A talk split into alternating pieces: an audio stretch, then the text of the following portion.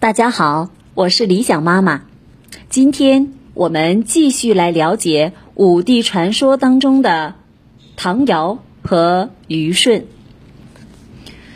唐尧的传说，传说尧是陶唐氏部落的首领，后来又做了部落联盟的领袖。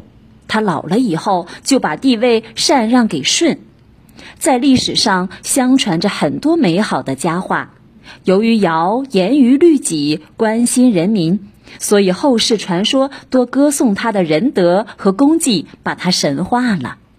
尧的生活非常简朴，他住在用茅草盖的房子里，吃的是粗伙食，喝的是野菜汤。冬天穿着鹿皮做的袄，夏天穿着麻布衣裳，用的器皿都是些泥碗土钵。但尧对老百姓却非常的仁爱。如果他听说有一个人挨饿受冻，他就会说：“这是我的过错呀，这是我的无能呀。”如果有一个人犯了罪，受到处罚，尧就说：“这是我使他陷入罪恶的呀。”尧做国君七十年，先是遇到好几年大旱，天上同时出现了十个太阳，草木都干枯了。尧便命羿射下了九个太阳，消除了旱灾。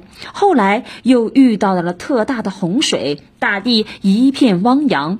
尧就命禹去治水，禹用了十三年的时间，终于把洪水制服了。那时的人民虽然也过了些苦日子，受了一些煎熬，可是百姓对尧始终是忠心爱戴的，没有一点怨言。后来的孔子对尧大加赞赏，尧这位国君真伟大呀！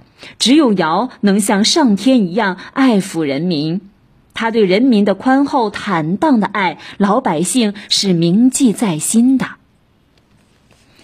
虞舜的传说，相传舜的父亲叫做瞽叟，是个瞎子，舜的母亲很早就去世了。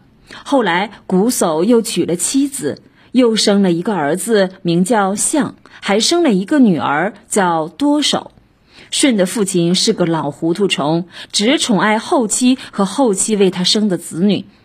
后母把舜看成眼中钉，容不下舜。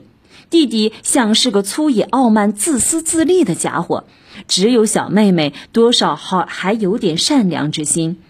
舜在这样的家庭中生活，不但得不到温暖，还常常遭到父亲的打骂。心肠狠毒的后母总想找机会杀死舜。舜在家中实在待不下去了，只好一个人搬到了骊山脚下，盖一间草屋，开垦一片荒地，一个人过起了日子。尽管父亲打骂他，后母也狠毒的想害死他，弟弟也总是欺负他，可是他却仍然非常孝敬自己的父母，爱护弟妹。他独自一个人在骊山耕种田地，每遇荒年，他总是暗中拿些粮食去接济他的父母。舜是个品德高尚的人，在他德行的感化下，那些过去争夺地界的农民。就都能够和睦相处了。后来，舜又到雷泽去打鱼，那些为争夺渔场而打得头破血流的人，也都能和睦相处了。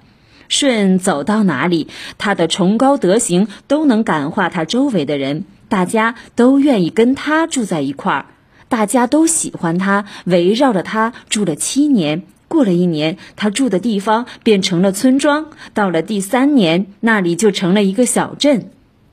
当时尧的年纪已大，正在天下寻找贤人，准备把地位禅让给舜。各地的族长们也都推荐舜，说他既孝顺又有才干，可以做继承人。于是尧就把自己的两个女儿娥皇和女英嫁给舜做妻子，把自己的地位禅让给了他。舜做了国君以后，心里时刻关心百姓的疾苦，国家治理的非常好。舜晚年出巡，病死在苍梧之野，葬在九夷山南面。噩耗传来，人民都像死了爹娘一样失声痛哭，悲痛万分。他的两个妻子娥皇和女英更是悲痛欲绝，天天望着苍梧哭泣，滴滴泪水洒在竹林里，竹子上从此留下了斑斑的泪痕。后人便称这竹为斑竹。后来两人一起投湘水自尽了。尧和舜久已长眠于华夏大地。但他们以人为本、任人唯贤的思想和厚德载物的高尚德行，被人们世世代代继承和发扬。